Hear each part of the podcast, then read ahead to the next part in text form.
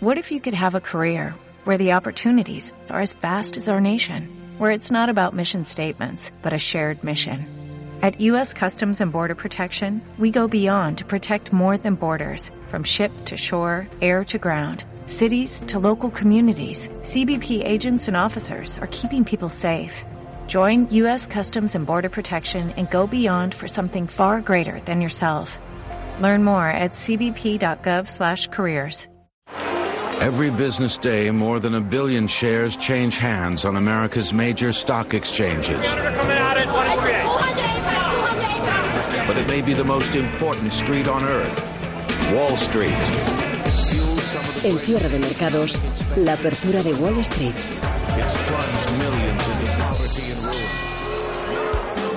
Apertura al alza, el SP500, primeros segundos de negociación, sube un 0,2% hasta los 2.856 puntos y el VIX clavado en los 11 puntos. El SP500 vuelve a cotizar en niveles del mes de enero y la volatilidad toma el sentido contrario, cuesta abajo. El VIX hasta su nivel más bajo del año, que también se produjo el pasado mes de enero. El Nasdaq además ha cogido una buena racha y si consigue cerrar la sesión en verde, ha empezado también subiendo, encadenará 6 al alza. El SP500, que acumula una ganancia del 6% desde enero y que ha borrado de un plumazo la corrección de principios de año, está en estos momentos, ahora mismo, a apenas 20-30 puntos de darle alcance a su máximo histórico de 2.872 puntos. El SP sigue, sigue como un toro, de esos que consiguen burlar todo lo que se les ponen por delante, llámese tipos de interés, el dólar, China o Irán. Vamos ya con esa apertura, como digo, al alza. Javier García Villani, buenas tardes. Muy buenas tardes. Esa apertura al contado que no traiciona la evolución al alza que hemos estado viendo en los futuros sobre los principales índices americanos a lo largo de la mañana europea. Rebota SP500 un 0,23 en 2.857, sube 0,30 Nasdaq 100, 7.462 puntos, se va arriba un 0,4% Dow Jones por encima de los 25.000 600 puntos. Eso pese a que hay quien lo ve todo esto como si no fuese del todo sostenible. Es Roger Jones, estratega de London Capital, dice que hay en el mercado altas expectativas y altas valoraciones, que las dos cosas juntas es una horrible conjunción y que una corrección puede que sea necesaria. Corrección que se hace de rogar porque el mercado sigue olvidando ese cruce de amenazas entre China y Estados Unidos, eso pese a que la cuestión de la guerra comercial sigue dominando titulares pese a Irán, sobre todo en la prensa china. Acusaban ayer a Trump en Pekín de chantajista. Hoy dicen al presidente de Estados Unidos que el que las bolsas del gigante asiático hayan caído y las americanas subido, eso no significa que Estados Unidos esté ganando la partida. A eso se le une ese VIX, el índice de volatilidad, cayendo más de un 2%, rondando mínimos de enero. Está también la cuestión de la reactivación de las sanciones de Washington a Irán. Desde Teherán, el presidente Rouhani califica de contradictoria la postura de Washington, asegura que han sido ellos los que no han cumplido con sus obligaciones, además de retirarse los americanos de todos sus compromisos internacionales. Preocupa esto también a Europa. Mina Andriva es la portavoz de la Comisión Europea. Dice que Bruselas ha activado el mecanismo para proteger a las compañías europeas que hacen negocios con Irán. Son las Total, Airbus, Peugeot o Siemens las más expuestas. Esto no ha gustado a Trump. Responde vía tweet amenazando que si alguien hace tratos con Irán, asegura el presidente, no los harán con Estados Unidos. Así que otro conflicto abierto y este penaliza más al precio del petróleo. Subidas contenidas son del 0,8 arriba el Brent, en los 74,38, en los 69,22 centavos el barril de West Texas, recuperando un 0,29%. Un Trump que hoy se reúne, por cierto, con un puñado de directivos y consejeros delegados de compañías de Wall Street. Entre los principales movimientos, los primeros en la negociación de esta jornada de martes en el promedio industrial Dow Jones, destacan las subidas en Walt Disney superiores al 1%. Arriba se van los títulos de Microsoft y de Walmart. En el lado de los descensos, apenas tres valores de 30 en rojo. Cae sobre todo consumo y telecomunicaciones. Johnson Johnson, Verizon, AT&T a la baja en el entorno del 0,5%. 3%. Esta noche al cierre, ojo que Snap no se marque un Facebook o un Twitter, presenta resultados y se espera deterioro en ventas y suscriptores de esta red social. Atención también al mercado de deuda, hoy sigue subiendo el 10 años, 2,95% es su rendimiento. Jacobo Blanquer, de Tresis Gestión el país eh, crece como te como, no como este trimestre que el 4,1 ha sido un poco exagerado a pesar de, o sea era por ciertos motivos por comparativos etcétera. Pero sí que podemos ver un, un conjunto del año con crecimientos por encima de, ligeramente por encima del 3 3 y pico y si eso siguiese varios años con y a la vez con resultados empresariales fuertes pues por qué no nos vamos a ir a tipos de unos al 5 ello. A mí hacer regulaciones a varios años me parece un poco porque no, no, sabemos todas las variables que van a pasar en medio. O sea, no lo sé, pero digamos que pues el 5% no sería nada malo.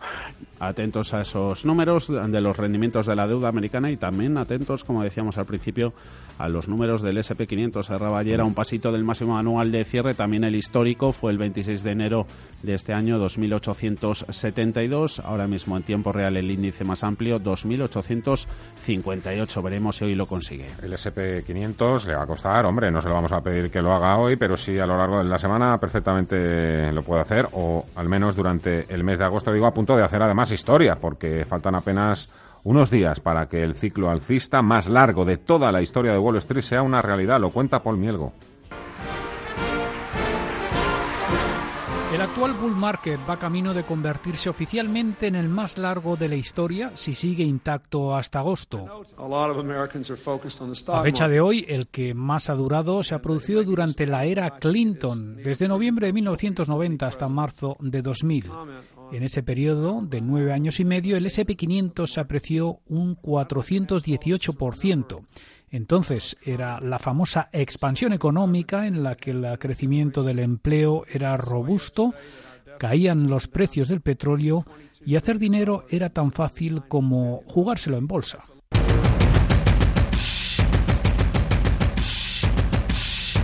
Ahora, en cuestión de meses, ese mercado alcista podría perder su título de ser el más longevo de la era moderna en favor del actual. Según Visual Capitalist, se han producido 11 ciclos alcistas desde el final de la Segunda Guerra Mundial. Pero ¿cuánto más tiempo puede durar la fiesta? Es la pregunta del millón. Según el reconocido inversor Tom Lee, estratega de Fundstrat Global Advisors, Wall Street todavía tendría gasolina para subir otros 11 años más. Es más probable que el pico de este ciclo bursátil sea en 2029 y además el SP500 está entre 6.000 y 15.000 puntos. Creo que es importante tener una orientación a largo plazo ahora mismo. No todos los analistas coinciden con esta previsión. De hecho, hay controversia y especulación en los mercados financieros. Si comparamos a la gran expansión de los 90 con el actual bull market, las dos eras son bastante diferentes, lo que demuestra cómo está cambiando la psicología del mercado. La carrera alcista post-crisis que inició Wall Street en 2009 no ha tenido el mismo grado de intensidad que otros bull markets del pasado. Los más críticos argumentan que el actual mercado alcista está dopado por tipos ultra bajos, por las diferentes rondas de QE y por otras acciones de gobierno que lo han impulsado artificialmente y que en último término lo harán menos robusto de cara al futuro. De hecho, si lo comparamos en términos de retorno medio anualizado, alcanza el 16,7%, lo que le sitúa en cuarto lugar, por detrás del boom de la posguerra entre el 49 y el 56, de la era Reagan entre el 82 y el 87 y de la gran expansión de la década de los 90, que finalizó con el estallido de la burbuja de las .com. La era Reagan, con un retorno medio del 26,7%, acabó con el lunes negro de 1987, uno de los mayores crack bursátiles de la historia. El final del mercado alcista de la posguerra en 1956 se achaca al lanzamiento del Sputnik, al infarto de Eisenhower y a la revolución húngara como posibles fuentes del miedo inversor.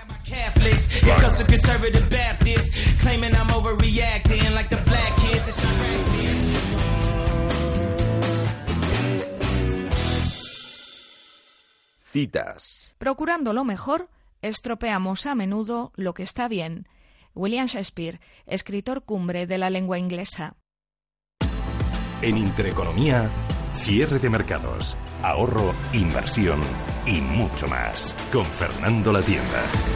El petróleo se convierte hoy además en una de las grandes referencias del día tras las nuevas sanciones de Estados Unidos a Irán y la amenaza que se cierne sobre un buen puñado de grandes corporaciones europeas que hacen mucho negocio en aquel país, como ya ha enumerado Viviani, Totalfina, Airbus, Toyota, Siemens. El precio del petróleo está ahora mismo en 74 dólares, el futuro sobre el Brent vuelve a asomarse a los 80 dólares y según algunas casas de análisis esto es solo la punta del iceberg, el principio de lo que podríamos ver porque podría llegar a alcanzar el nivel de los 100 dólares. El run run al menos está ahí. ¿Llegará el petróleo al triple dígito como en su etapa más dorada? Bueno, el hecho de que al menos lo intente podría poner en aprietos a la economía mundial porque nos llevaría, según los más eh, pesimistas, sin remedio a una nueva recesión mundial. Otros, en cambio, no lo son tanto y no creen que vaya a correr la sangre. Inconveniente, seguro que lo es, catastrófico ni mucho menos, o al menos no creemos. Más allá del roto que nos haría a cada uno de nosotros, tener que pagar hasta un 20-25% más por llenar, por ejemplo,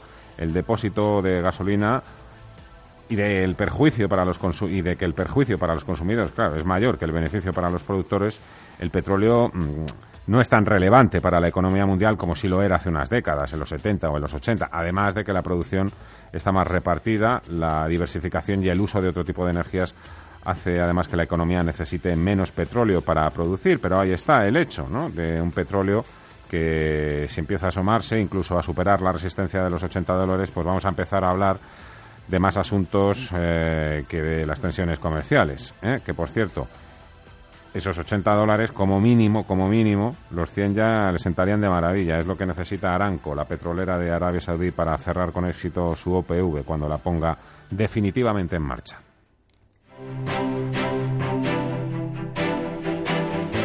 Grupo ACS patrocina este espacio.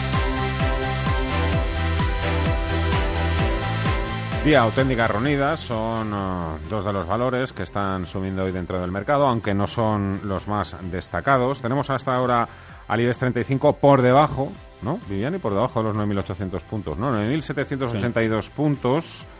Eh, en un quiero y no puedo, un día más del IBEX 35. El euro también se está alejando un pelín de los mínimos del año frente al dólar, hoy está subiendo frente al billete verde. Están subiendo los bancos, están subiendo las automovilísticas, también las eh, petroleras. Dentro del selectivo hay pocas excepciones, tan solo un puñado de valores, eso sí, al que ya nos hemos acostumbrado a verle en este lado de la tabla un día más esa día que se, que se hunde hoy, un 6%, ¿no? Ahí sigue subido en la montaña rusa, Viviane. Sí, son 5 de los 30, de los 35 del IBEX, los que experimentan descensos a estas horas, coincidiendo con la apertura de Nueva York, día en los 2 euros con 0,3, prácticamente mínimos del día, cayendo en tiempo real un 6,32%. Le acompañan en caída Siemens Gamesa Viscofan, Merlin Properties y Red Eléctrica. Cortos. Ayer CNMV publicaba ese listado de bajistas. Incrementan su apuesta contra días. Son el 18% del total alcanzaron su máximo en noviembre del año pasado en el 31%. Alcanzan los cortos el 1,2 en CIE, no habían estado tan presentes nunca tampoco en Inditex, tanto, un 1,1% de bajistas entre su accionariado.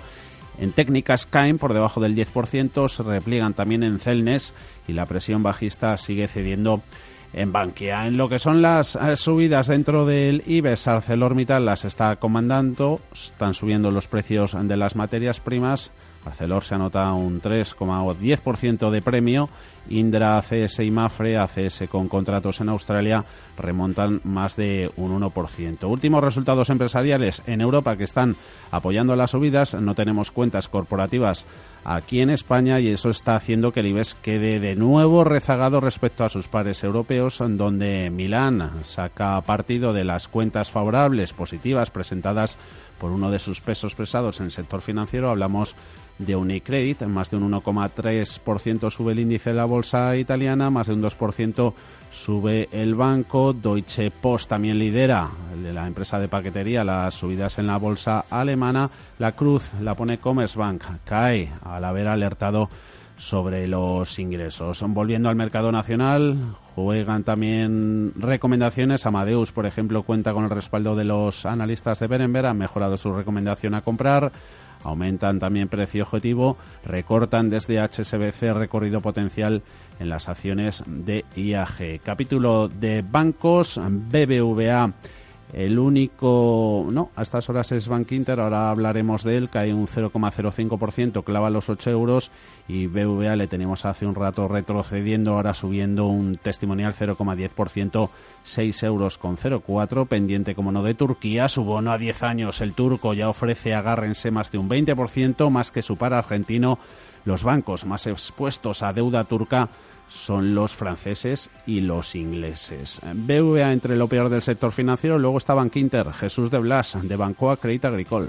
Está con el pie torcido desde máximos, pero sigue estando varios pasos adelante con respecto al resto del sector. Es, cierto que, que estuvo con una revolución muy importante el año y ahora está ligeramente positivo o casi casi plano, pero es que viendo cómo están sus, sus competidores con caídas de más del 10%, pues no deja de ser un, una rara avis dentro del sector en cuanto a, positivo. Bueno, ahora mismo yo creo que quizás los inversores están también pensando en que si hay recuperación del sector, yo apostaría por lo menos por, por los que más han caído e intentando buscar algo más de velocidad.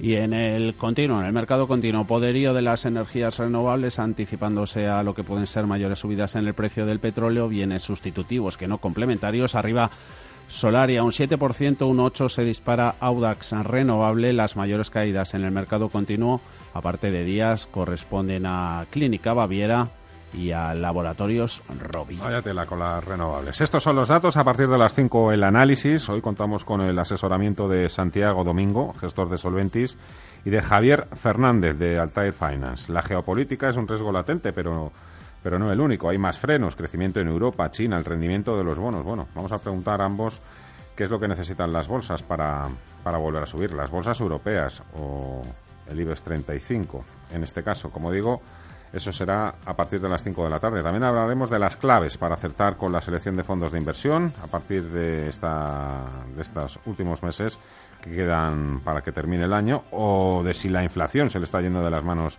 a Mario Draghi o si hay que entrar en los bancos europeos esperando fusiones. Todo esto, como digo, a partir de las 5 de la tarde con Santiago Domingo de Solventis y con Javier Fernández de Altair Finance. Ahora os quedáis con, con Joaquín Martín en compañía de Ruta 42.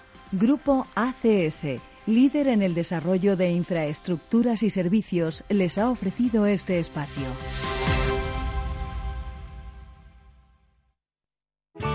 Bontobel Asset Management calidad suiza con el objetivo de obtener rendimientos superiores a largo plazo. En Bontobel Asset Management siempre estamos a la vanguardia de las inversiones activas en bonos y acciones. Para más información, entre en nuestra página web bontobel.com barra am. Bontobel Asset Management, su especialista global en fondos de inversión.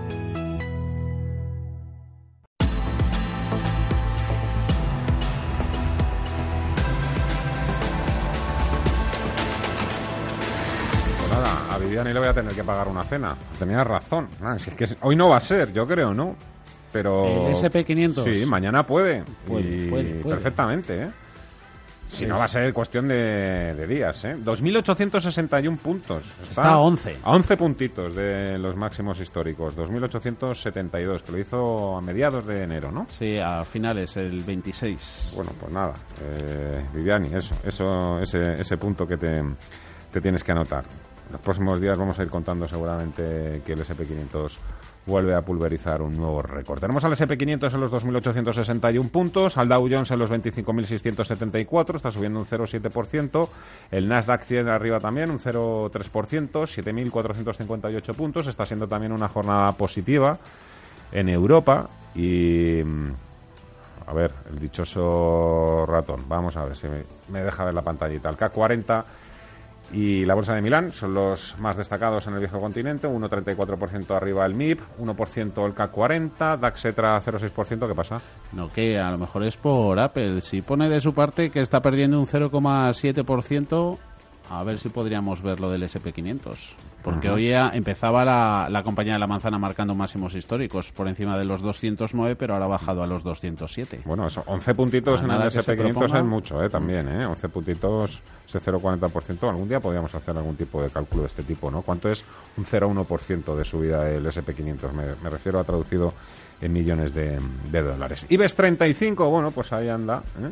0,7% sin perder la estela de lo que están haciendo el resto de bolsas europeas, pero desde luego tampoco haciéndonos eh, pues eso, que empecemos a dar botes de alegría, porque hoy ha llegado a superar los 9.800 puntos, pero ahora mismo lo tenemos por debajo, 9.787 puntos. SP500, eh, 10 años, 10 añitos subiendo. Algunos dirán, claro, con trampas, de forma artificial, con la respiración asistida, primero de Bernanke y después de Janet Yellen, con la recompra de acciones, eh, creando burbujas.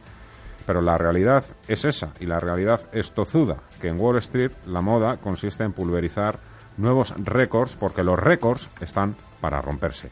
Si nos fijamos además en lo que ha subido el SP500 desde los mínimos de 2009, pues la cabeza nos hace chiribitas que, ya le gustaría también a Luis Pérez, que es nuestro técnico de control, ¿no? Mira, Luis, habrías ganado desde 2009 si hubieras metido ahí tu dinerito más de un 300% y un 400% con dividendos, ¿eh? Que lo pillara. Claro, con estos mimbres, lo más fácil es colocar una corrección en Wall Street como la principal amenaza, ¿no? Para que todo se venga abajo. Es lo fácil, como aquí subir los impuestos, aunque la economía haya empezado a dar síntomas de desaceleración. Por suerte, en el caso de los que invierten en Wall Street, o lo han hecho a lo largo de estos últimos 10 años, y por desgracia, para los que nos toca vivir aquí, lo fácil no siempre es lo que se cumple. Además, que si Wall Street corrige, eso no quiere decir que la economía norteamericana vaya a pararse o que vaya a sumirse en años y años de profunda recesión, ¿no? Podríamos entrar, por ejemplo, sí, hay algunos que creen que podríamos entrar en una parada técnica, incluso una recesión, pero bueno, una recesión de cuánto, de tres, de seis meses. Hay quien dice que este ciclo bursátil se agota, que tiene fecha de caducidad, que está listo para sentencia, aunque esos mismos que continúan jaleando jamás, jamás habrían creído hace 10 años que el rally se prolongaría durante una década. Y en los próximos días seguramente el SP500 va a firmar su mejor ciclo alcista de su historia. Los movimientos laterales también pueden durar años y años, eso que se lo digan al IBEX 35, pero en el caso de la bolsa americana cada día que pasa está más claro, y todo a pesar del Twitter de Donald Trump. Los récords están para romperse. Cierre de mercados con Fernando La Tienda. Día y Siemens están afeando una jornada para el IBEX 35 que se ha llegado a poner, como decía, por encima de los 9.800 puntos, pero en cuanto a los bancos se han parado, vuelta al nivel de los 9.700. Los bancos son los que tienen la llave para que el selectivo español se decida a romper y continúan siendo apuestas fuertes de una gran cantidad de gestoras que ya hicieron anteriormente apuestas en el sector financiero y que se resisten a bajarse de ese tren confiando, eh, confiando que en cuanto el BCE empiece a normalizar su política monetaria y a subir los tipos de interés, los bancos van a tomar el mando. Lo que pasa es que la ambigüedad del BCE es lo que sigue teniendo a casi todos despistados o con la mosca detrás de la oreja. Cuando, cuando Draghi habla de poner fecha al fin de los estímulos, siempre se deja una puerta abierta una salida para seguir con el doping y cuando no es la inflación, que por cierto en países como Francia se ha disparado al 2,6, es la deuda o es el crecimiento económico. Lo que es indiscutible es, uno, que el hecho de que se acerque el final del CUE, ya sabéis, tiene fecha de caducidad en diciembre y en septiembre además, el próximo mes, va a empezar ya cerrar el grifo del BCE. Uno, que el hecho de que se acerque ese final no ha sido un acicate para la banca. Y dos, que la volatilidad a partir de septiembre y durante todo 2019 nos va a tener muy pero que muy ocupados. ¿Quién, va a ¿Quién se va a comportar mejor en ese escenario de mayor volatilidad, cíclicas, defensivas? Bueno, Viviani.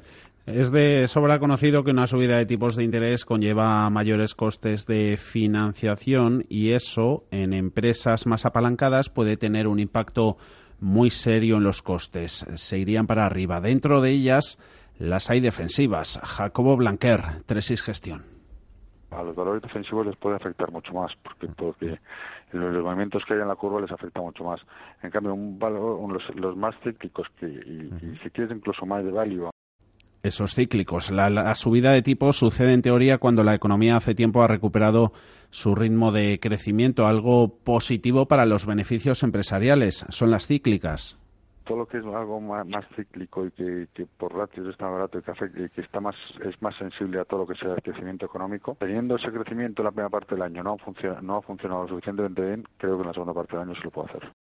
Hay un efecto directo muy claro. Además, el sector bancario va a ser más atractivo. Muchas entidades financieras europeas han repetido durante los últimos años cómo los bajos tipos de interés han venido castigando su negocio, mermando sus ingresos. Antonio Sales, XTV.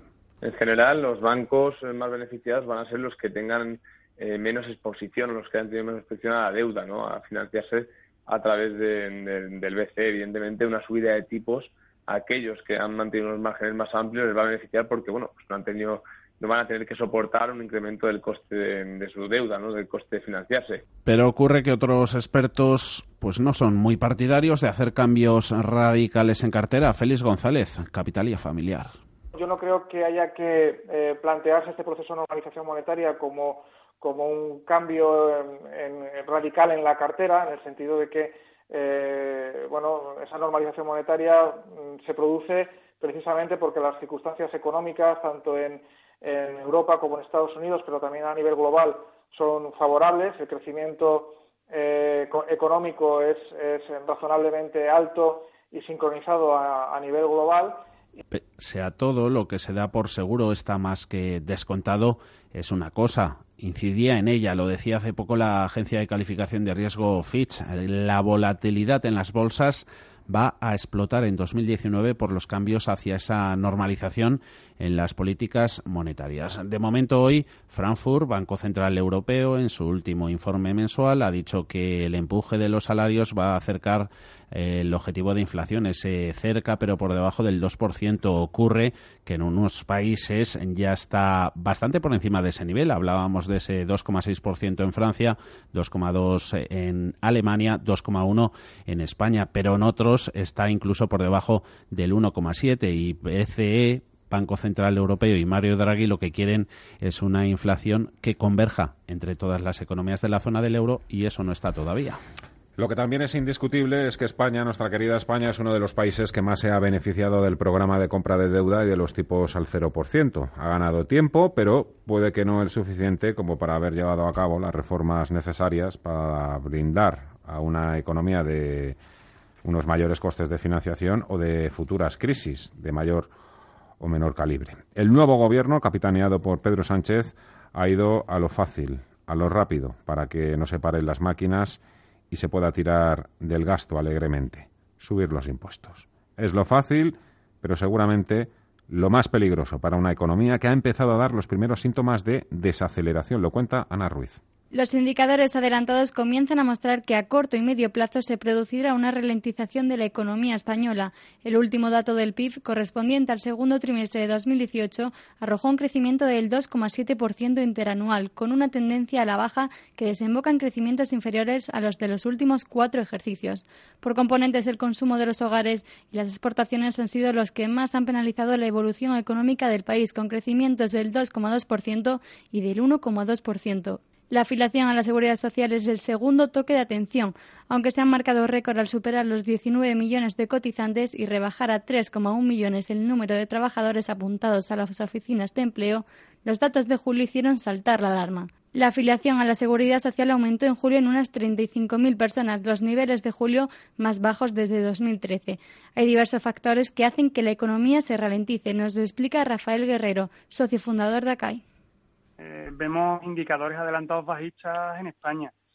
Vemos eh, un ajuste de la producción manufacturera. Vemos eh, un menor, una menor demanda de electricidad.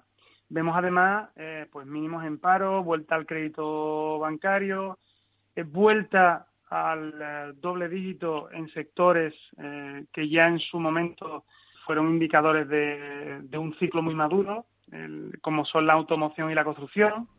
Pero no solo son estos datos los que nos hacen ver que la ralentización económica es una realidad. Por ejemplo, la Comisión Europea también ha rebajado la previsión de crecimiento para la economía española hasta el 2,8%, una décima menos de lo que calculaba en mayo, mientras que ha mantenido en el 2,4% la expansión esperada en 2019. El Banco de España, por su parte, prevé un crecimiento del 2,7% para 2018 y de un 2,4% para 2019. Desde BBVA Research son más optimistas y mantienen una previsión de crecimiento del 2,9% para este año y un 2,5% para 2019. En cambio, el Fondo Monetario Internacional cree que España crecerá un 2,8%, una décima menos en 2018 y un 2,2% en 2019, por debajo del resto de estimaciones y del 3% de los años anteriores. Rafael Guerrero. Pues parece que nos empezamos a convertir en un riesgo importante para, la zona euro. La desaceleración es, eh, hoy, a día de hoy no es un hecho, pero evidentemente si seguimos en la misma tesitura, pues eh, evidentemente ocurrirá. La ralentización de la economía mundial y los mayores precios del petróleo explican en parte el descenso en los ritmos de economía española. De hecho, la demanda exterior restó dos décimas al crecimiento. En pocos meses veremos quién acierta finalmente.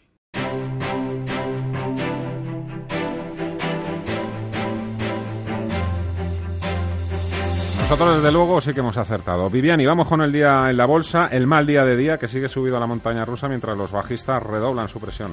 Porque lo han hecho ahí los cortos, según publicaba ayer la CNMV, ese listado de bajistas incrementando su apuesta contra la cadena de supermercados son ahí los bajistas el 18% del total del capital.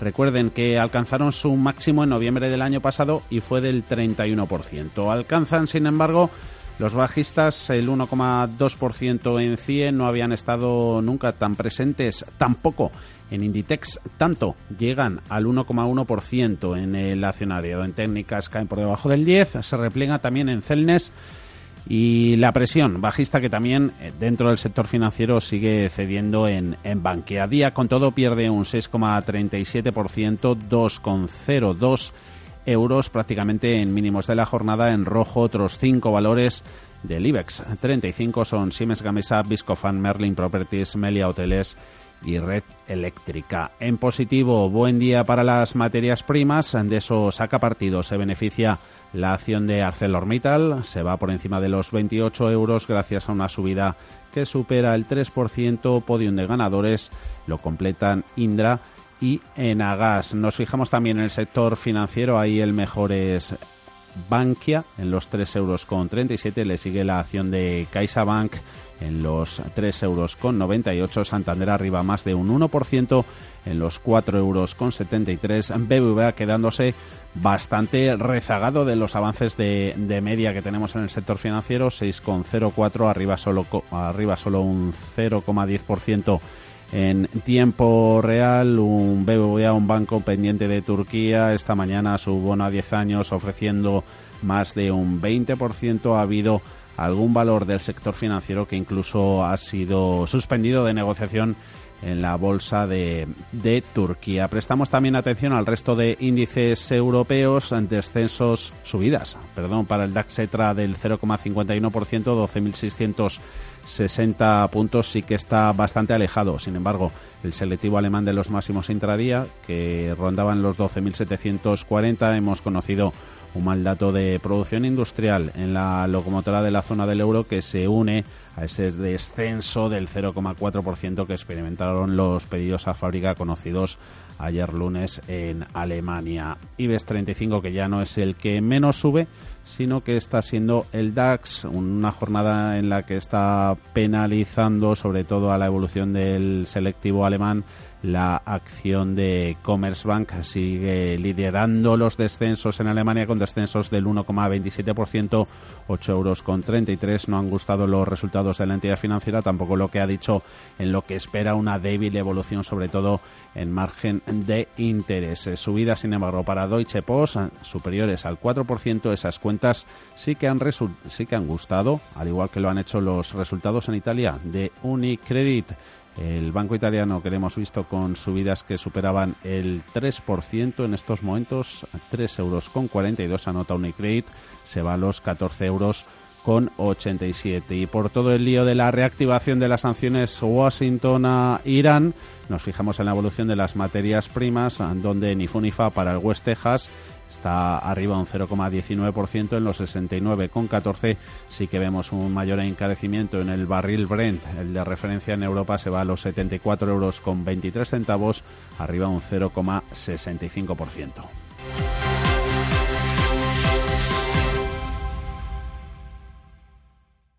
eBroker.es, el broker español especialista en derivados, patrocina este espacio. De las compañías que están subiendo hasta ahora, por encima del 1%, nos encontramos con la aerolínea IAG. Las claves, tiene potencial, se puede comprar, hay que mantener en cartera. Tenemos que tener ojo con esta compañía. Se lo preguntamos a Carlos Aguirre, de eBroker. Hola, Carlos. La aerolínea IAG presentó los resultados del segundo trimestre el viernes pasado, unos resultados que no han tenido un impacto significativo en la cotización del valor. El beneficio neto se ha situado en 614 millones de euros, un 12% más que en el mismo periodo del año pasado, y la empresa mantiene los objetivos para lo que resta de, de año. En este caso, en principio, continuará con su alta capacidad para generar flujos de caja sin, que sin, sin requerirle grandes inversiones en los próximos los próximos años. La rentabilidad por dividendo a los precios actuales supone un 3,5% y repasando los precios objetivos de las distintas casas de análisis, sitúan el valor de la compañía entre los 7,90 y los 8,20 euros, por lo que a priori en los precios actuales de 7,60 su potencial de revalorización no sería muy amplio, aunque su ratio precio-valor contable es de 1,8 veces y comparando con otras compañías del sector como Lufthansa se sitúa en tres veces, deja a IAG en unos mejores números fundamentales con respecto a sus homólogas europeas. eBroker.es, el broker español especialista en derivados, ha patrocinado este espacio. Accede con ebroker.es a una amplia gama de futuros, opciones, CFDs, forex y sistemas automáticos de trading, con comisiones profesionales, plataformas sencillas y fáciles de usar y herramientas gráficas avanzadas totalmente gratuitas. Entra ya en ebroker.es y descubre lo que solo un broker español especialista en derivados puede ofrecerte. ebroker.es Reinventando el trading. Los CFD son un producto difícil de entender. La CNMV considera que no es adecuado para inversores minoristas debido a su complejidad y riesgo. En Radio Intereconomía, cierre de mercados. Los mejores expertos, la más completa información financiera, el espacio de bolsa y mucho más. El paraíso financiero. Cierre de mercados. De lunes a viernes a las 5 de la tarde. Con Fernando La Tienda, Radio Intereconomía. Vive de buenos consejos. Hoy no hemos tenido grandes titulares alrededor de las tensiones comerciales que mantienen Estados Unidos y China, más allá de bueno esas amenazas ¿no? que ha dejado caer Donald Trump para aquellos países que ayuden a Irán. Dicen que dejarán de recibir la ayuda de Estados Unidos. Con todo, el escenario o el ambiente ha estado muchísimo más tranquilo, lo que ayuda también a firmar una jornada de subidas. Este martes pedimos opinión a Santiago Domingo, gestor de Solventis. Hola Santiago, ¿qué tal? Muy buenas tardes. Hola, ¿qué tal? ¿Cómo estáis? Eh, voy, a, ir a la primera muy directa. ¿Qué necesitan las bolsas para subir? No un solo día como hoy, sino hacerlo de una manera más, sostenida. más sostenida, claro. no, hablo de, no hablo de la bolsa americana, ¿eh? hablo un poco, sobre todo me estoy centrando en, la europea y el IBEX 35, si es que puede. Bueno, es una, una buena pregunta. Yo la dividiría en dos, es decir, qué tiene que pasar y qué no tiene que pasar. En la parte del que tiene, pues yo creo que la clave son los resultados empresariales, es decir, al fin y al cabo eh, los beneficios de las empresas están creciendo año a año, lo están haciendo una, de una manera muy muy saludable. Sí que es cierto que existe algún algún cisne negro, ¿no? Como pueden ser los bancos, como comentabais antes, eh, Commerzbank, por ejemplo, en, en Alemania, que, está sufriendo con ese margen de intermediación que, claro, con estos tipos todavía tan bajos eh, está está sufriendo. Luego también necesitamos que el crecimiento mundial siga, siga fuerte y que las economías emergentes no se resientan, ya que al fin y al cabo vivimos en un mundo globalizado y un pequeño eh, aleteo en una parte del mundo te desemboca en un huracán en, en la otra. Y en el caso europeo, concretamente, pediríamos más unión, ¿no? Es decir, que, que Francia y Alemania hagan un, un frente común, que, que se vea eh, trasladado no solo en palabras sino también en, medidas. Y bueno pues al fin y al cabo aislar el efecto italiano que tanto impacto ha tenido en los últimos tiempos y que no tiene que pasar también nos parece muy importante. Es decir el Brexit en principio en marzo del año que viene ya ya significa el adiós y para octubre noviembre se verían tener las las primeras los, primeros eh, como decir las primeras firmas no entonces oye cuidado con esa incertidumbre porque el tiempo se, se agota luego también un recrudecimiento de la guerra comercial eh, con Trump eh, te levantas eh, te sabes cómo te cuestas pero no sabes cómo te vas a levantar. Entonces también vemos un, riesgo ahí. Y por supuesto esos riesgos no previstos porque siempre estamos pensando en lo que tenemos en la cabeza en lo que creemos que, sabemos y luego es, aparece por otro sitio el, riesgo. Mm. se equivocan los que se ponen cortos en, en la bolsa. Sigo hablando de las europeas.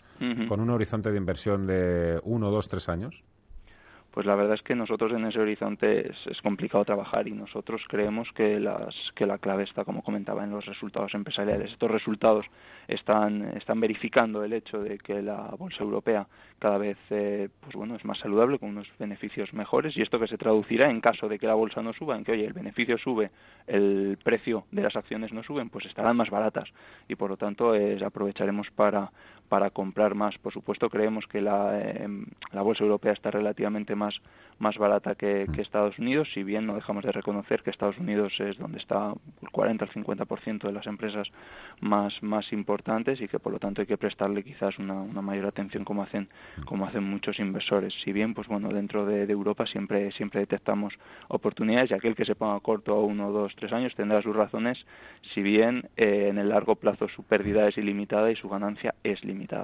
Tenemos subidas hoy en el precio de los futuros del petróleo 74.16 el Brent 69.10 el West Texas. Eh, está descontado todo eh, esta entrada en vigor de las nuevas sanciones de Estados Unidos a Irán o cree que mm, todo, todo, este contencioso incluso todavía se puede enrarecer aún más con esas amenazas que ha hecho Donald Trump para quien ayuda a Irán con Trump es que la verdad es que es muy complicado es que nunca nunca se sabe lo que lo que va a hacer o dejar de hacer. Sí que sabemos que tiene una una prueba que pasar en, en noviembre ¿no? En, las elecciones al, al, Congreso y que por lo tanto va a hacer todo lo posible para estar en boca de todos. Como dice el presidente de, de Ryanair, por ejemplo, ¿no? O'Leary dice que hablen de la compañía, mal o bien, pero que hablen. Pues con Trump parece lo mismo, o sea que que hablen que hablen de él por lo tanto eh, nunca nunca se sabe lo adicional que va a hacer que, va que va a hacer fíjate Santiago a, pesar de Trump el S&P 500 nada 10 11 puntitos de su máximo histórico ¿eh?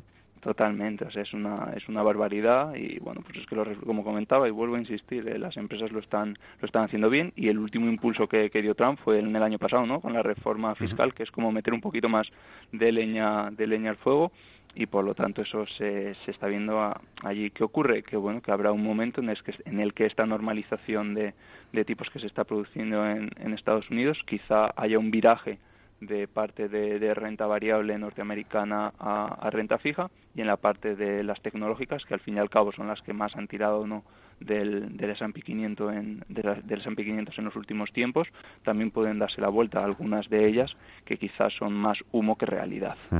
A la economía norteamericana le ha costado años y años generar inflación, pero hemos pasado prácticamente en uno o dos años de hablar de deflación a tensiones inflacionistas que obligan a la Reserva Federal a subir los tipos de interés. En el caso de Europa, hace un año tampoco nadie veía la inflación por ningún lado. Ahora parece incluso que hay quien alerta de alguna manera que a Mario Draghi se le puede escapar de las manos esto. Sí, podría, podría darse. La verdad es que se encuentra, bueno, Mario Draghi parece que desde que entró en el Banco Central Europeo, de una manera u otra, siempre ha estado en un laberinto o en una encrucijada, ¿no? Porque al principio era, oye, ¿a quién, ¿a quién beneficio? ¿A los del norte o a los del sur? Y ahora es inflación, pero oye, si mantengo los, los tipos bajos se me, puede, se me puede escapar la inflación y si no los mantengo bajos, igual provoca que, este encarecimiento de los tipos que van a pagar las empresas por la deuda o incluso los estados me haga quebrar o algún estado o incluso que tengan que pedir ayuda entonces está en, un juego un poco complicado. La verdad es que yo creo que desde, desde un punto de vista de, tipos sí que es necesaria esa, ese repunte gradual de los tipos que al fin y al cabo eh, demostraría a las, a las, a las bolsas, ¿no? que a los mercados en general que las cosas que las cosas en Europa siguen yendo bien. ¿Qué ocurre? Que no se prevé hasta bien entrado 2019, ya que al fin y al cabo en estos momentos podríamos hacer la metáfora, ¿no? De que Europa es un poco como un drogodependiente y que poco a poco le están, le están quitando su droga y poco a poco le van a ir dando metadona. Entonces esa metadona realmente es la parte de la reducción de estos estímulos que ocurre, que de ahí a subir tipos es complicado y por lo tanto tiene que tener mucho cuidado con la, con la inflación. Nos quedan apenas cinco meses para darle la vuelta a la tortilla. Lo digo eh, mm. por esa mayoría de partícipes de fondos de inversión que están perdiendo dinero en este año 2018. En su opinión, ¿cuáles son las claves para hacer una buena selección de fondos ya de cara a esta segunda parte del año? Bueno, complicado, ¿no? Eh, hacerlo para, para una parte del año o siquiera para, para un año entero. Lo que nosotros siempre siempre buscamos es, oye, vamos vamos a, conocer muy bien eh, los fondos. Es importante las rentabilidades pasadas, sobre todo que sean consistentes y que obviamente batan al índice y batan a, a sus comparables, pero luego también aspectos eh, más cualitativos, ¿no? Como puede ser esa alineación de intereses, que si tú estás perdiendo él, el gestor en cuestión, también lo esté haciendo y también tenga un mínimo tras récord, porque no podemos estar expuestos a estrellas fugaces. A veces eso ocurre, que hay fondos que son estrellas durante un año, pero realmente la filosofía que había, que había dentro era muy perecedera. Entonces, yo creo que lo importante desde un punto de vista del partícipe es eso, es que se fije muy bien en la metodología, en qué filosofía sigue, que todos vayan vayan en el, en el mismo barco y por lo tanto ya tendremos una, una buena parte ganada y luego que sepa aguantar eh, las caídas. Eh, ponemos de ejemplo un, el fondo de Peter Lynch, que es uno de los inversores más famosos de Estados Unidos, que durante 13 años consiguió una rentabilidad anualizada del 30%. Es decir, es una barbaridad. Y sin embargo, sus partícipes, la mitad, perdieron dinero. ¿Por qué? Pues porque, cuando, porque parece que la bolsa es el único lugar que cuando hay rebajas la gente huye. Eh, entonces hay que tener esa, esa paciencia y para eso sí que es necesario obviamente conocer muy bien eh, con quién con quién te la estás jugando, quién es el gestor y quién es la casa que lleva esto. Nosotros nos la jugamos como siempre bien con Solventi. Santiago Domingo, muchísimas gracias y un fuerte abrazo.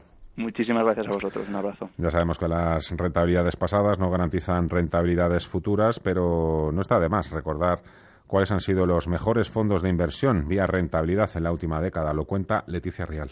Alrededor de una veintena de fondos de Bolsa Española consigue estar en positivo en los últimos 10 años y el que destaca sobre todos ellos es el Santa Lucía Bolsa con una rentabilidad analizada del 4,4% en la última década según datos de Morningstar. Le sigue un producto de metagestión, el Metavalor hasta mayo gestionado por Javier Ruiz, Alejandro Martín y Miguel Rodríguez tras su marcha a Oros. Su rentabilidad es del 3,21%. Beatriz Franganillo es estratega patrimonial de Capitalia Familiar.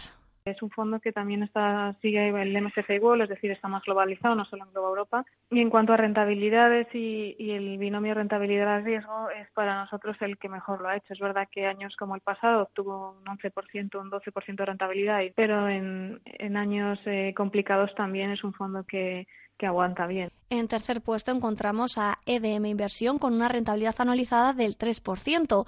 Inditex es el valor con mayor peso dentro de su cartera del 8,6%, seguido de Grifols, Acerinos y CAF.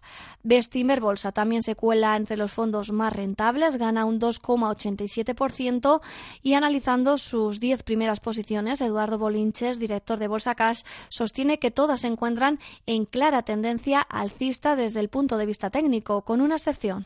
Mapa en su vida libre, el EGNOR triangulando como hemos visto anteriormente, Unicaja fuertemente alcista también, GALP claramente alcista, ACS alcista, Viscofan alcista, CAF alcista, es decir, llama tremendamente la atención la cantidad de valores que tienen un aspecto formidablemente bueno y positivo. La parte negativa, Ibersol, tiene un soporte roto y mucho me temo que el aspecto técnico va a ir a peor si efectivamente se confirma esta ruptura con cierres semanales. El top 5 lo cierra Consul Renta Variable, el fondo de bolsa española que mejor lo hace este 2018 y en los últimos 10 ejercicios consigue revalorizarse de media dos puntos porcentuales. Este fondo de renta variable invierte sobre todo en materiales básicos con un porcentaje del 26% junto a industria, consumo cíclico y bancos, aquí ya con un peso inferior al 17%. Su gestor, David Ardura, es habitual en nuestras tertulias de mercados.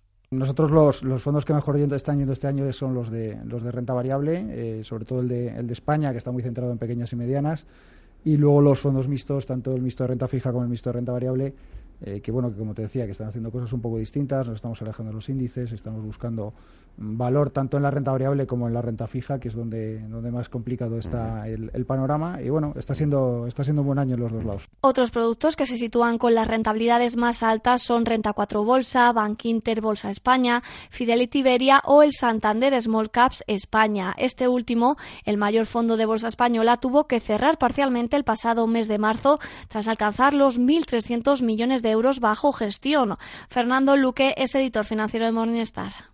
Este sí que tiene, digamos, compañías realmente de, mediana y pequeña capitalización en cartera, como Fluidra, Prosegur, eh, IAG o NH, ¿no? Aunque las dos últimas no son, digamos, especialmente de pequeña capitalización, pero eh, figuran entre eh, principales posiciones del fondo. Este fondo de la gestora del Banco Santander, Colola Solana al frente, ha experimentado un fortísimo incremento del patrimonio en el año, ya que a cierre de 2017 contaba con alrededor de 800 millones y hace apenas un año la cifra bajaba hasta los 458 millones de euros. Con el tiempo nuestra piel va perdiendo ese aspecto joven que a todos nos gusta. Pasar por el quirófano no es la única solución eficaz. Laboratorios Acta ha desarrollado Ceanum.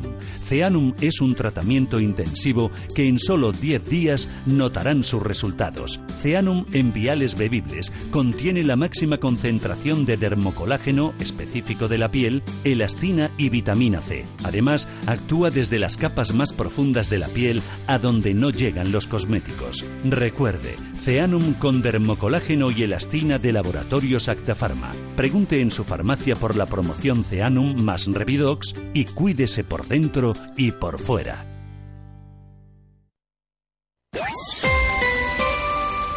Te toca, Viviani.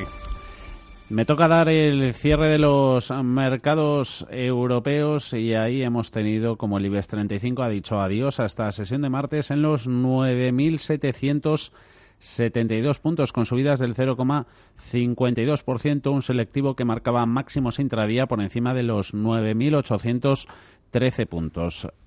Peor que el IBEX lo ha hecho Daxetra, solo ha subido un 0,40%, 12.648 y mucho mejor Milán gracias al rebote en algunos casos importante, caso de Unicredit en el sector financiero. Remonta a Milán un 1,27%, 21.853 puntos, volviendo al IBEX 35. No han cambiado mucho las cosas a lo largo de la jornada. Día con descensos superiores al 6% al cierre. Ha sido el valor más penalizado. Viscofan, Siemens Gamesa completan el podio de perdedores. El de los ganadores, liderado por ArcelorMittal, aprovecha la subida en precio de las commodities, de las materias primas se anota ganancias del 2,7%, clava al cierre los 28 euros. Indra y Mafre se anotan subidas que han superado el 1%. El buscador.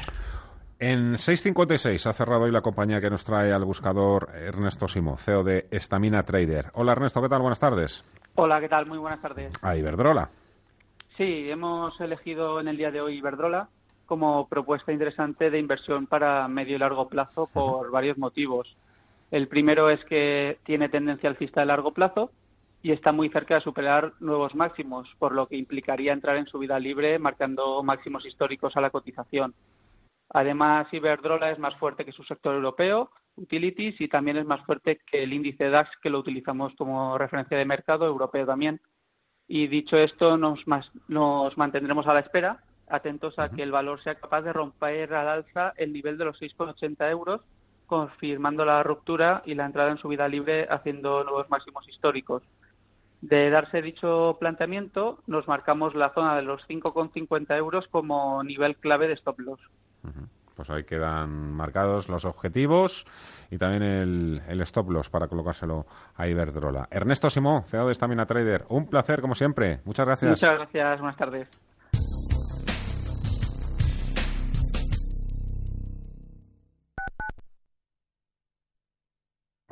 Me gustan las cosas claras. Por eso yo invierto con Finanbest. Carteras personalizadas de los mejores fondos de inversión. Selección independiente, comisiones radicalmente bajas y gestión experta. Fácil y claro. Recuerda, agencia de valores finanbest.com. Increíble noticia. Cientos de aspirantes a la Guardia Civil, Policía y otras oposiciones sin posibilidades de acceder a una plaza por haber suspendido el examen de ortografía. Si quieres que esto no se repita, estás de enhorabuena. El Instituto Pascal ha desarrollado su método de expresión escrita y ortográfica. Es un método práctico para que tus alumnos desde cuarto de primaria hasta la universidad puedan llevar a cabo este increíble método para escribir bien y desterrar las incorrecciones. Puntos, comas, vs, bs, acentos. Reserva ya tu método en institutopascal.com. Radio Intereconomía. Programación especial verano. La música ha vuelto a la radio. De lunes a viernes, por la tarde, de 4 menos cuarto a 5 y de 6 a 8, te llevo de viaje por las grandes composiciones del siglo XX. Ruta 42. Un programa de Joaquín Martín.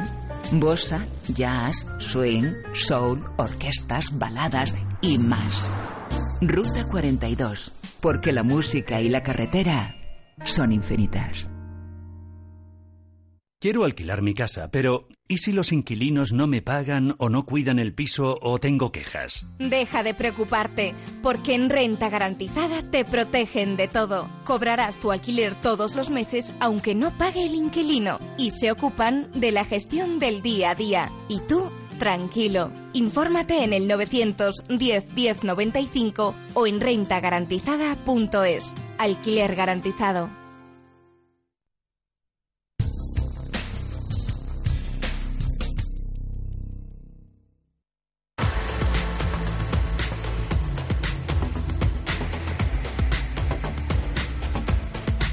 Las 5 y casi 43 minutos de la tarde vamos a continuar pidiendo opinión a los expertos. Vamos a tomarle ahora el pulso al mercado, pero lo vamos a hacer desde el punto de vista de los millones de seguidores que tienen no solo la bolsa, también todo tipo de productos, bonos, materias primas, divisas, CFDs, opciones, derivados.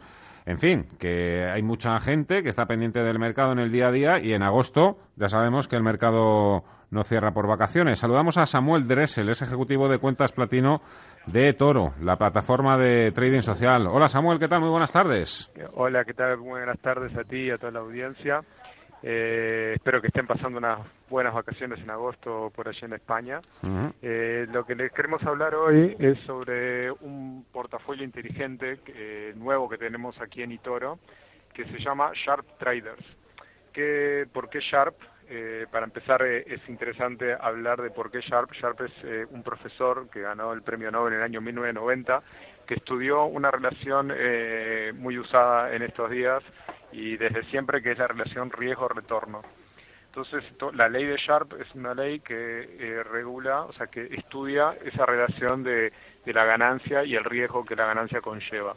Entonces, ¿qué hizo Itoro? Mediante la eh, tecnología que utilizamos de aprendizaje automática sumado a la seguridad de la masa para mejorar el resultado de los mejores inversores que tienen la mejor relación riesgo-retorno.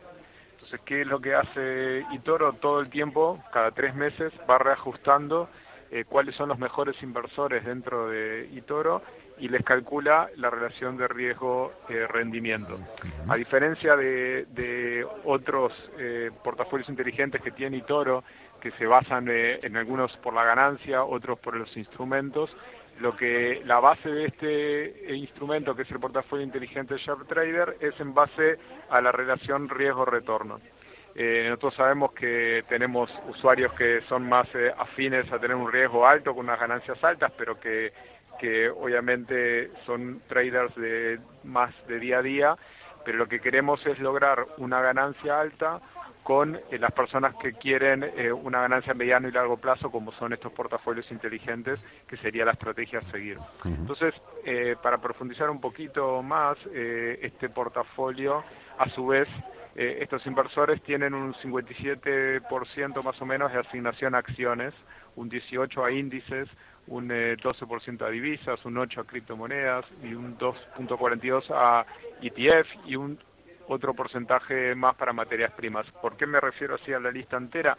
Porque también eh, invirtiendo en este portafolio estoy diversificando eh, automáticamente en muchos de los instrumentos, que es la base que siempre Itoro eh, trata de hablar con sus usuarios de diversificar. Cuanto más diversificamos, más controlamos esa relación riesgo-retorno.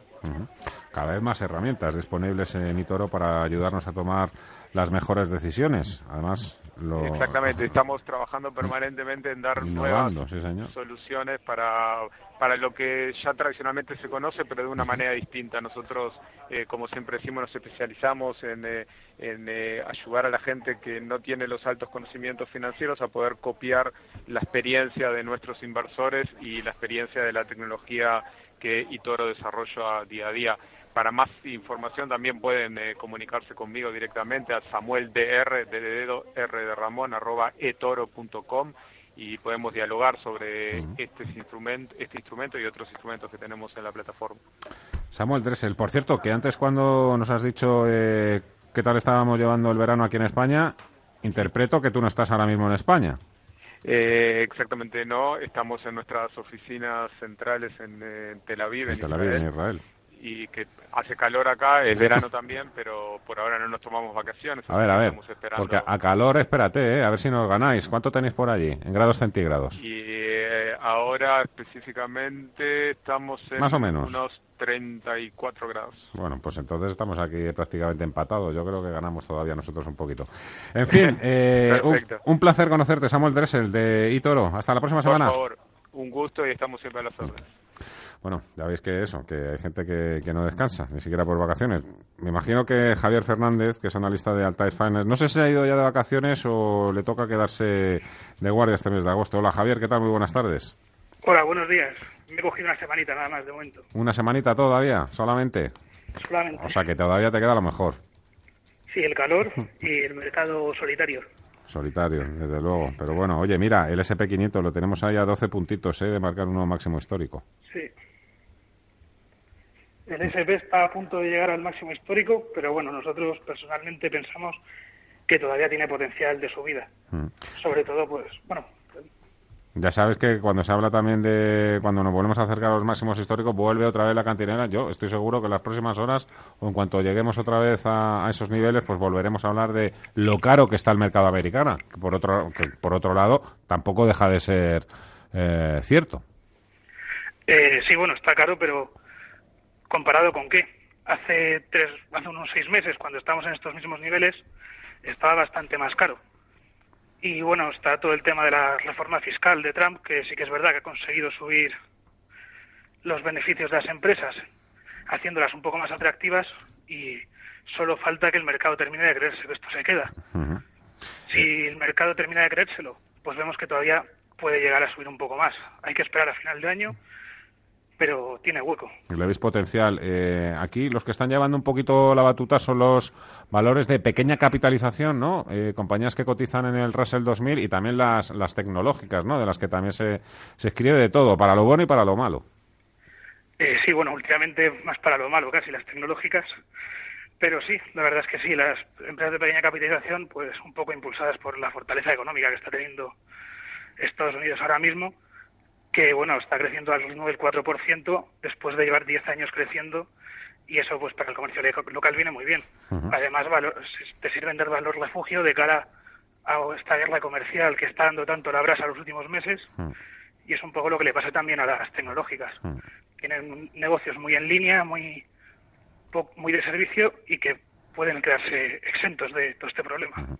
Oye, eh, Javier, uno, uno de los activos que mejor se está comportando en este 2018, también en años anteriores, está sin, siendo sin duda el petróleo. A raíz de todo este tema de las nuevas sanciones con Irán, pues bueno, hay algunos que han vuelto a desempolvar del cajón esos informes que publicaron en su día, pues eh, Bank of America, Goldman Sachs, JP Morgan, que un poco situaban la cifra redonda del petróleo en los 100 dólares. ¿Tú crees que vamos a ver eh, ese precio? Bueno, esto siempre es un tema muy que trae mucha cola, pero yo, yo, personalmente creo que está complicado, que a lo mejor en el corto plazo sí que nos podemos acercar un poco más, pero que en el largo plazo me parece que 100 dólares el barril me parece demasiado, porque hay mucha se crearía mucha más oferta y todos estos problemas que está teniendo las sanciones sobre Irán, Venezuela y demás quedarían subsanados por la nueva producción que estaría interesada en salir al mercado. Eh, a nivel sector, energéticas, ¿cómo las ves? Pues precisamente creo que hay que diferenciar muy bien a nivel sector cuando se habla de energía. Eh, petróleo, que lo veo con un potencial de subida un poco más limitado, frente a otras otros tipos de energía como pueden ser las renovables, que sí que es verdad que a nivel de macro tendencia pueden tener más capacidad para generar beneficios. Y para que los coches anden hay que meterles gasolina. El sector automoción le está sentando muy bien, ¿no? Todo el tema este de esta mayor depreciación del euro. Eh, le está sentando bien en los últimos días, pero si nos paramos a mirar un poquillo, eh, desde máximos del año lleva un 18% de caída por todo el tema de la guerra comercial y demás. A nosotros desde Altair nos parece que esto tiene, tiene que volver a sus valores anteriores, porque si se va todo el tema de la guerra comercial ya entre Europa y Estados Unidos diluyendo, e incluso con menores aranceles, y encima nos encontramos con un euro más débil, como decías tú, en principio ese 18% que lleva de caída debería poder recuperarlo. Eh, se lo he preguntado también antes a un colega tuyo, le he preguntado así en líneas generales qué necesitan las bolsas para volver a subir. ¿Eh? Eh, yo, no me voy a quedar solo con el, tema de que desaparezcan las tensiones comerciales. Evidentemente también hay otra serie de elementos que están ahora haciendo un poquito la puñeta. Te lo pregunto a ti, ¿qué tiene que pasar o qué no tiene que pasar para que las bolsas vuelvan a subir? Y también insisto y subrayo aquí lo de, sobre todo, nos estamos, esta pregunta va dirigida fundamentalmente a las bolsas europeas y al IBEX 35, no al mercado americano. Lo que, pues para nosotros lo que no tiene que pasar es nada, básicamente, que el mercado se mantenga normal. Quitarnos todo el tema de la guerra comercial que tanto se habla, pero no solo eso, sino también eh, problemas internos en Europa, como puede ser la inmigración, como puede ser el nuevo gobierno italiano, quitarnos todo el tema del Brexit y ver ya los datos económicos europeos que se van esperando y que van saliendo poco a poco, pero que no terminan de arrancar, que lleve a las bolsas a, a volver a tener un entorno normal y especialmente al, al IBEX de cara a la subida de tipos que acompañaría esos datos económicos. Porque eso beneficiaría a bancos, que es básicamente la mayor capitalización del IBEX, y eso sería un impulso muy importante para la bolsa española. A ver, a ver qué pasa, sobre todo en estos últimos meses del año, en el que se nos va a juntar un poquito todo el tema del incremento de la volatilidad vía bancos centrales, eh, las tensiones comerciales, sin echar en falta, por supuesto, el crecimiento de China, la curva de tipos, rendimientos, inflación, en fin. Javier Fernández, de Altair Finance, eh, ya no queda nada ¿eh? para las vacaciones. Descanse, muchísimas gracias. Ánimo. Igualmente. CMC Markets, especialista mundial en contratos por diferencias CFDs, patrocina los 35 del IBEX. Subidas para acción a casi de medio punto, 73,24 al cierre. Acerinox se va a los 12 euros con 47, premio que ha superado el 1%, 0,8 arriba ACS, contratos en Australia, 36 euros con 94 AENA al cierre en los 156,70 euros. Amadeus cierra en positivo en los 71,90 euros. céntimos. ArcelorMittal sube un 2,75% hasta los 26 euros. Banco Sabadell también sube medio punto porcentual hasta el euro con 43 y Bankia en positivo sube más de un punto hasta los 3 euros con 35. Y en rojo dos bancos, son los dos siguientes. Bank Inter con penalización infinitesimal del 0,02%, clava los 8 euros, lo mismo ha perdido BBVA en los 6 euros con 0,4. CaixaBank remonta casi casi hasta los 4 euros. Celnex termina en los 23 con 0,3. Y Automotive cae hasta los 25 euros con 2 céntimos, día también en negativo, la peor del día, con una caída de 6% hasta los 12 euros con 0,3 céntimos. En Agas en positivo sube un punto hasta los 24 euros con 22 y Endesa también en positivo le mejora hasta los 19 euros con 79. Compras en Ferrovial, suma avances del 0,4%, 18,09 euros, 25,53 Grifols, Iberdrola cambia de manos a un precio de 6,56, termina la negociación Inditex Celtics con subidas del 0,14 en los 27,63. Indra cierra en positivo con una subida de más del 1% hasta los 10 euros con 57. Inmobiliaria Colonial sube hasta los 9 euros con 23 y AG también sube casi un punto porcentual hasta los 7 euros con 59 y Mafre en positivo hasta los 2 euros con 67. Se encarece la acción de Mediaset un 0,7%, 6 euros con 65 sin cambios. Repite precio de apertura Hoteles Media en los 11 euros con 06. Merlin Properties en rojo 12 euros con 33. Avances del, del 0,8% para Naturgy se va a los 23,24 sube más de un 0,1% red eléctrica hasta los 18 euros con 39, Repsol en, en positivo hasta los 17 euros con 07, Santander. También cierra en positivo hasta los 4 euros con 72 y Siemens Gamesa en negativo baja casi un punto porcentual hasta los 12 euros con 72. Remonta técnicas reunidas un 0,7, 29 con 52, Telefónica marca un precio de 7 euros con 65, ha subido un 0,5%, empieza la mañana Viscofan desde los 60 euros y medio y ha perdido un, un 1,14%. En el mercado continuo mayores subidas para Berkeley Energía superiores al 9%, más de un 7 se han anotado Audax Renovables, también las acciones de Solaria. Entre las peores está Borges con una caída del 4% hasta los 4 euros con 80 céntimos, Duro Felguera que cae 2 puntos con 68 hasta los 0,2 céntimos y Clínicas Baviera que cae 1,78% hasta los 13 euros con 8. A ver, la agenda. Tiene que ser mini agenda, ¿eh? No me contéis todo lo que va a suceder en el va mundo. Va a haber resultados, entre otras compañías Reuters, en Estados Unidos 21st Century Fox, aquí en, en Alemania, en Europa, la eléctrica E.ON, en España conoceremos datos de producción industrial. Ese es el dato importante, relevante del día para mañana miércoles. CMC Markets, especialista mundial en contratos por diferencias CFDs, ha patrocinado los 35 del IBEX. No pierda nunca una oportunidad de trading con la nueva app de CMC Markets. Más de 330 CFDs sobre divisas en mercados desarrollados y emergentes. Horquillas y garantías competitivas. Pruebe nuestras nuevas aplicaciones para dispositivos móviles para operar en el mercado más líquido del mundo. Descargue la aplicación de CMC desde su App Store o Google Play. CMC Markets, expertos en CFDs y CFDs Forex. El 78% de las cuentas de inversores minoristas pierden dinero en la comercialización con CFDs con este proveedor. Debe considerar si comprende el funcionamiento de los CFDs y si puede permitirse asumir un riesgo elevado de perder su dinero. Nosotros acabamos aquí, nos vamos a dar ahora una vuelta por Madrid, a ver si el sol lo permite y no aprieta demasiado. Hasta las 8 os hace compañía Joaquín Martín en Ruta 42. Joaquín es el que nos hace la cobertura a cierre de mercados y también a Visión Global, que llega a partir de las 8 de la tarde con Gema González. Por nuestra parte, como digo, nada más. Gracias un día más por vuestra compañía. Adiós, hasta mañana.